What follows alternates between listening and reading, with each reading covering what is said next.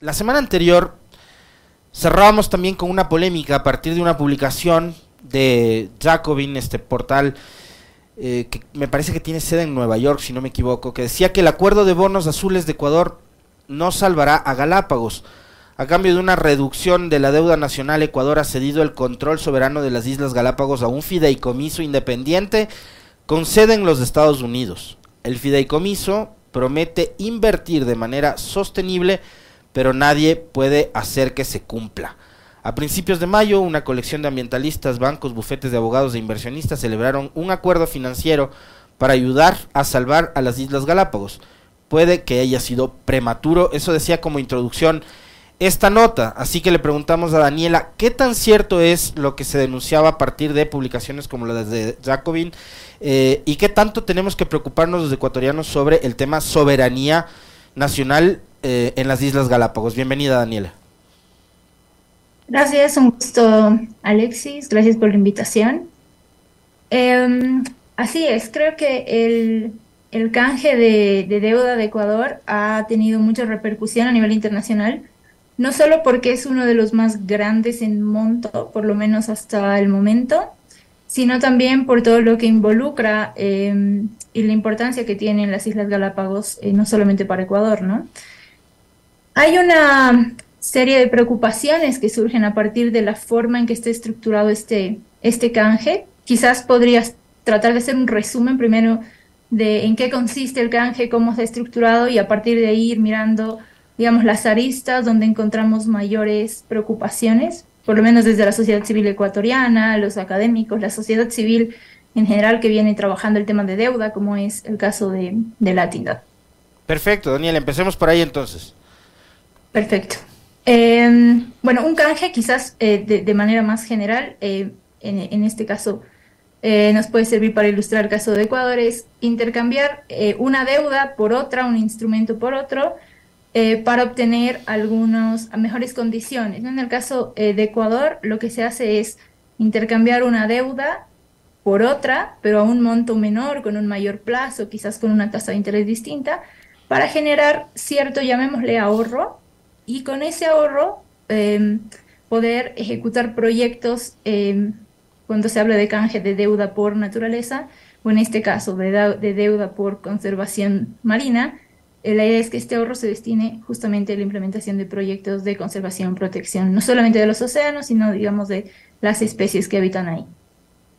En el caso de Ecuador, eh, lo que se hace es em, una emisión de unos bonos azules avalada, digamos, em, organizada por Credit Suisse, pero no es Credit Suisse quien emite los bonos, ¿no? Sino es, le llaman un vehículo de propósito especial, en inglés es SPV, que es, digamos, como una entidad que se crea para eh, ciertos fines financieros, puede ser una entidad temporal, ¿no? En este caso se crea esta entidad, emite los bonos azules, y con estos recursos obtenidos a partir de esos bonos, lo que se hace es comprar la deuda eh, bonos de Ecuador, pero a un valor menor, es decir, alrededor de 1.600 millones de, dólares de deuda que tenía Ecuador, se compran eh, con 656 millones de dólares. Entonces ahí hay una diferencia.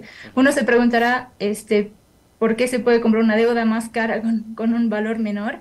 Bueno, eso tiene que ver em, con cómo los mercados en el momento de la operación percibían a Ecuador en términos del posible cumplimiento o no de sus pagos de deuda. Eh, ya sea por un tema más eh, financiero, macroeconómico de la situación de Ecuador, también influye un poco el tema político y eh, en ese momento, quizás para ilustrar así en promedio, em, este CPB compra cada dólar de deuda de los bonos, llamémosle antiguos de Ecuador, por 0,40 centavos de dólar. ¿no? Entonces hay una reducción importante en, en, esto, pero tiene que ver un poco con la situación en los en la que los países se encuentran cuando tratan de hacer esta, esta reestructuración o este canje, en este caso de deuda, ¿no? Entonces esto tiene que ver también con temas más estructurales de cómo funciona eh, la arquitectura financiera, ¿no? No solo en el caso de, Ecuador, sino en general. Em, y aquí un, un, factor importante para mencionar es que cuando se emite estos bonos, se obtiene una buena tasa de interés pero gracias a que se contaba con dos seguros, ¿no? con dos garantías, mejor dicho. una garantía del BID por 85 millones y una garantía de la Corporación em, Financiera de Desarrollo de FC de Estados Unidos, que, digamos, emite una garantía por los 656 millones, que eran el, el bono, este bono azul, ¿no? Por si se diera una situación de incumplimiento por parte de Ecuador. Entonces, esto favorece a que se emitan a, un, a una tasa de interés relativamente baja, pero después la tasa a la que esta SPB, que es la que emitió originalmente los bonos, le, digamos, recompra la deuda a Ecuador, eh, es una tasa más alta, ¿no? La tasa, eh, hasta donde tenemos información, eh, inicial era de 5,5%, 5,4, 5,5%, y la tasa de interés a la que se está recomprando la deuda de Ecuador es de 11%. Entonces ahí hay un, por lo menos 5.5 puntos porcentuales que digamos, se pueden considerar como costos de transacción que son bastante altos para una operación de este tipo. Y la segunda parte ya de, del bono, con esto cierro, eh, tiene que ver con em, cómo se van a destinar estos recursos ahorrados ya por parte de Ecuador. Y para ello se ha establecido este Galápagos Life Fund, que es, eh, digamos, la entidad encargada de administrar los recursos y los proyectos que se van a em, realizar como bien lo decías, tiene base en, Estados Unidos, está en Delaware, que de alguna manera también aumenta la opacidad a todo, a todo el proceso. Delaware es un paraíso fiscal. Es considerado un paraíso fiscal. Algunos eh, quizás no lo toman así en términos técnicos, digamos legales, pero tenemos que, eh, bueno, ahí hay, hay incluso muchas más firmas registradas que habitantes, ¿no? Eh, por todas las facilidades que se les da en términos de que prácticamente no, no se pagan impuestos, em, algunos temas igual legales ahí que favorecen a, las firmas. Entonces, en ese sentido, em, como, como decía, aumenta, aumenta la opacidad a este, a este proceso. Em, aquí igual podría mencionar el tema de que esta SPB, al final, sí hay un montón de, de instituciones financieras relacionadas que están como en una cadena más o menos jerárquica, pero no se conoce quién está en el tope de esta, de esta, de esta jerarquía, ¿no? Entonces no conocemos quién está detrás de, la institución que, ha emitido estos, estos bonos. Y em, por otra parte, ya para aquí sí cerrar y aterrizar, quizás en la nota que, comentabas al inicio, tiene que ver con este, la gobernanza de este Galápagos Life Fund, ¿no? Entonces, estos ahorros se van a ir destinando anualmente em, al fondo pero la administración, la gobernanza para la toma de decisiones en el fondo quizás es eh, lo más problemático, ¿no? Aquí se tienen, son 11 personas que van a conformar el, directorio o, sí, o el consejo. Seis son em, personas eh, que no son parte del, del, gobierno, ¿no? Son seis más, bien representantes de, de, la, de, la, parte más privada de la, de la operación y cinco eh, van a ser, este, entiendo, ministros que, que, están ahí, está la lista, si, si quieren se las, se las eh, comento. Eh, pero ya ahí hay, es cierta, hay una mayoría, digamos, ¿no? De los inversores privados. Entonces, la pregunta es, este, ¿van a velar por el mayor y mejor interés de la conservación del, en este caso, del territorio ecuatoriano para los ecuatorianos?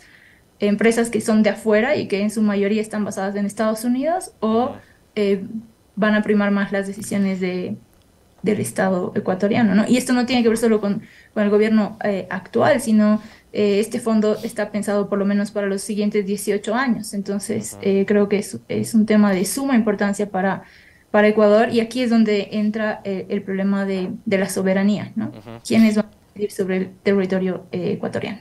De acuerdo, Daniel. A ver, eh, en la nota de Jacobin, a propósito de este tema, dice, según el acuerdo, los fondos de conservación serán gastados por un fideicomiso especial, bueno, serán administrados también, ¿no? Pero llamado Galápagos Life Fund, una compañía de responsabilidad limitada registrada en Delaware, todo lo que nos ha dicho Daniela, tal cual, está dirigido por 11 directores, 5 del gobierno de Ecuador y 6 externos que van desde administradores de inversiones con fines de lucro. ¿Quién va a elegir a estos seis integrantes privados que me imagino yo lo que harán es, digamos, pensar en eh, la mejor utilización de dichos recursos, quizás no pensando en los niveles de gobernanza o de desarrollo de las islas, sino pensando en la alta rentabilidad probablemente de las inversiones que están cuidando, defendiendo. Sí, completamente. Ese es, ese es una, uno de los puntos más preocupantes, creo, eh, que, se da, que está bien recogido en ese artículo. De, de hecho, Latindad, eh, junto con eh, otras organizaciones de sociedad civil de Ecuador y otras del movimiento de deuda, este, hemos preparado un, un, una investigación sobre un poco cómo estaba estructurado este, este bono, cómo, cómo digamos, se ven las perspectivas hacia adelante con la poca información que hay, porque sí aquí otro punto es, es la reducida transparencia, ¿no? Y ahí es donde, por ejemplo, no conocemos cómo se va a determinar quiénes van a ser estos seis representantes externos del gobierno que van a estar en esta en este consejo o en, en esta, sí. Uh -huh.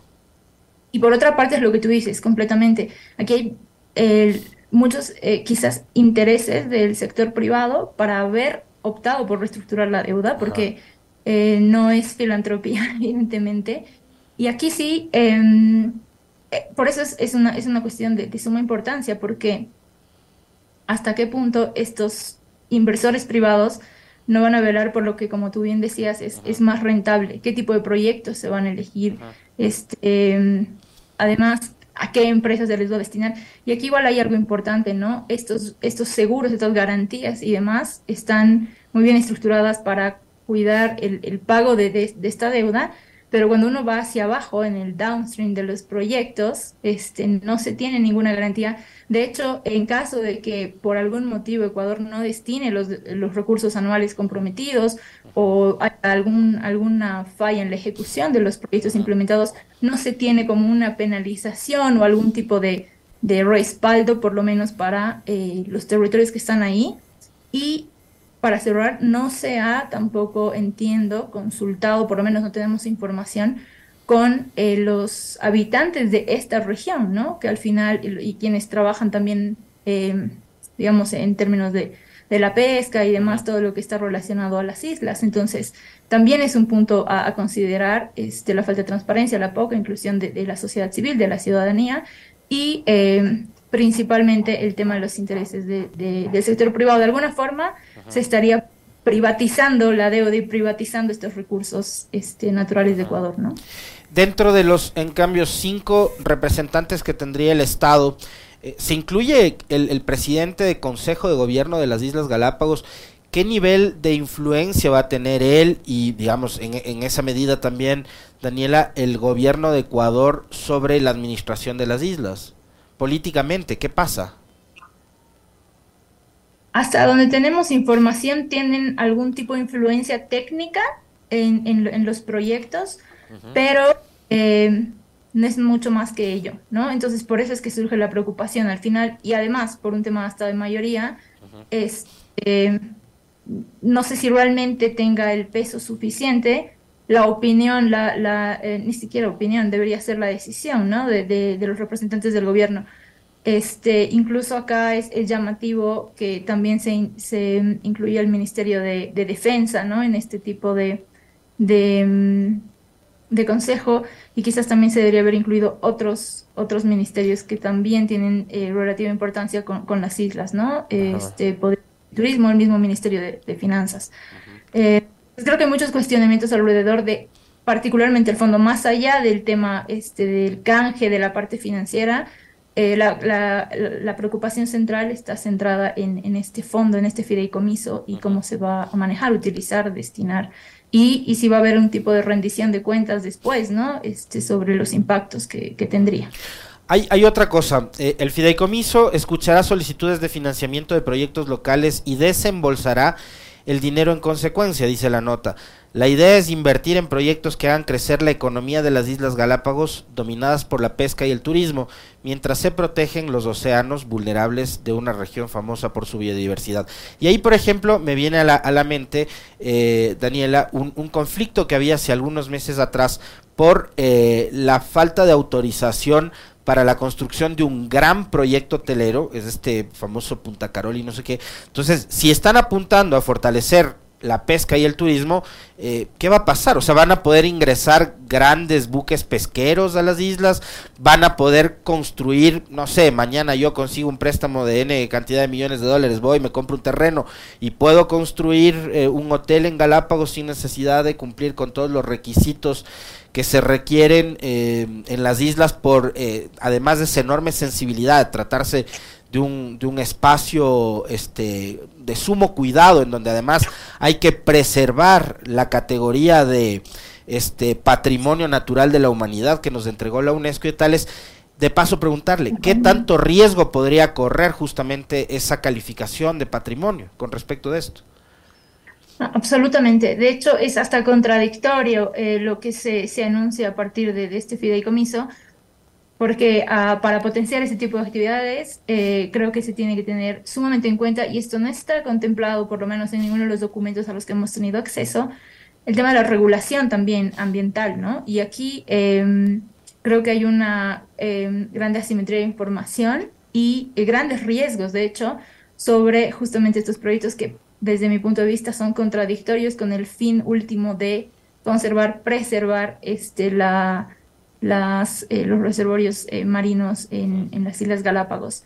Y em, por otra parte, todas las cuestiones que tú em, planteas son absolutamente válidas, nos las hemos hecho nosotros, pero hasta el momento no tenemos claridad sobre cuál va a ser, em, cómo, cómo se va a ir conformando la, la decisión de este tipo de, de, proyectos. Y por eso es que hago hincapié nuevamente en esta falta de transparencia y de claridad por parte de, de, del Estado y por eso es que surgen estas, estas, estas preocupaciones, ¿no? Entonces creo que ahí es importante que, que, la, que los ciudadanos, que todos los habitantes de, de, Ecuador eh, comiencen a, a levantar eh, la voz haciendo estos cuestionamientos, porque son de vital importancia y muchas veces los efectos que tienen las actividades económicas no necesariamente pueden ser después, em, digamos, no se puede retroceder algunos efectos, ¿no? Entonces creo que aquí es, es importante. De hecho, tienen un montón de, de especies que son eh, única, que se encuentran únicamente en, los reservorios de las Islas Galápagos. Entonces, es, creo que es un tema muy, muy importante y es necesario que también entren aquí a dialogar los movimientos, em, no solamente los, los, los, que trabajan en temas más de justicia económica, sino también los del eh, medio ambiente. ¿no? Daniela, eh, para irme al, al inicio de la conversación, eh, tal y como está planteado, a mí me, va quedando clara además cuál es la postura suya sobre este tema, pero quizás con un poco más de énfasis, eh, a pesar de lo que ha dicho el gobierno a través de una serie de comunicados que han emitido desde el pasado viernes, eh, ¿se está o no se está cediendo soberanía? Porque el gobierno dice no se está cediendo soberanía con el canje de esta deuda, pero hay quienes sostienen que sí. Por todo lo que hemos venido conversando, a mí me queda clarísimo que el Ecuador ha cedido soberanía sobre las Islas Galápagos.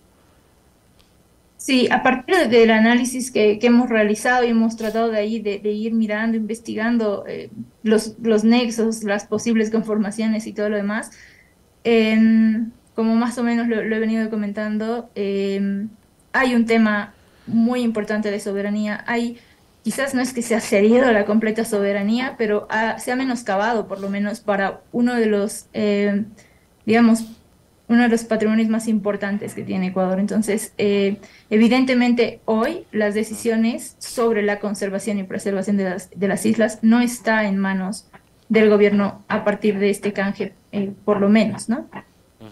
Acá se habla mucho sobre, por ejemplo, cuando, cuando vamos eh, a hacer digamos, o cuando se está analizando, estudiando esto de explotación minera o petrolera en, en espacios considerados patrimonio natural o, o, de alto impacto ambiental, como conversábamos hace un momento también eh, con nuestra anterior eh, entrevistada, Daniela, eh, y se habla mucho sobre la, la, consulta ¿no? A, los ciudadanos.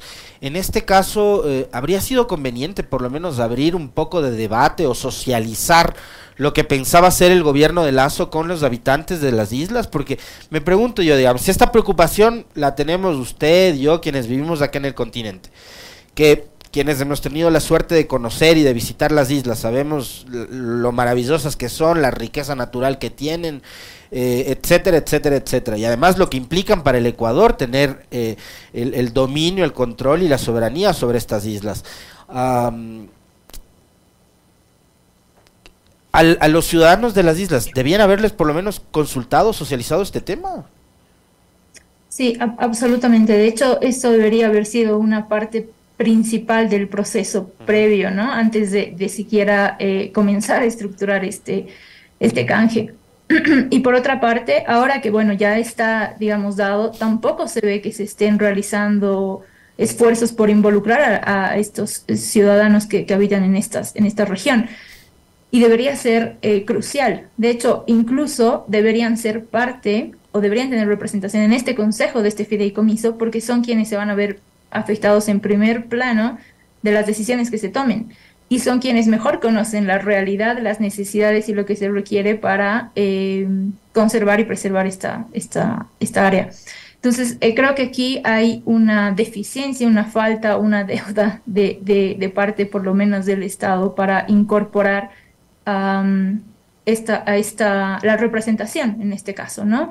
Y em, en, en todo caso, lo que se tendría que hacer es eh, por lo menos proceder a hacer consultas y, y, tener el aval también de, la ciudadanía para eh, la implementación ya de proyectos, porque en este punto quizás es difícil modificar, digamos, la, la, estructura y la gobernanza como ya está dada, pero creo que se tendría que tratar de buscar por lo menos soluciones, porque, em, como, como lo decía, ¿no? es, es, es vital, es de vital importancia esta tema la comunidad internacional, más allá de los esfuerzos que se hagan acá en Ecuador, debería también pronunciarse y estar al tanto de lo que están haciendo en Galápagos, Daniela. Sí, absolutamente. De hecho, uno de los mayores riesgos que nosotros vemos con el canje es que se lo está tomando como un gran ejemplo, un ejemplo exitoso y que se quiere replicar con las mismas organizaciones eh, financieras privadas en otros eh, países y no solamente en América Latina, sino hay varias intenciones ya eh, expresadas en África.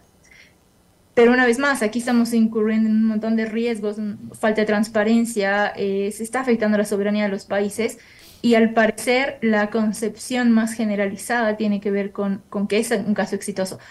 Em, quizás aquí podría aprovechar de comentar que eh, así como Latinidad junto con las organizaciones de sociedad civil de Ecuador, académicos de Ecuador y también algunas organizaciones internacionales em, que trabajan en el tema de deuda, eh, se ha preparado un pronunciamiento alrededor de todos estos temas que hemos conversado hoy, eh, de manera un poco más quizás detallada, con toda la información contenida allí, eh, y va a ser público a partir ya de, esta semana.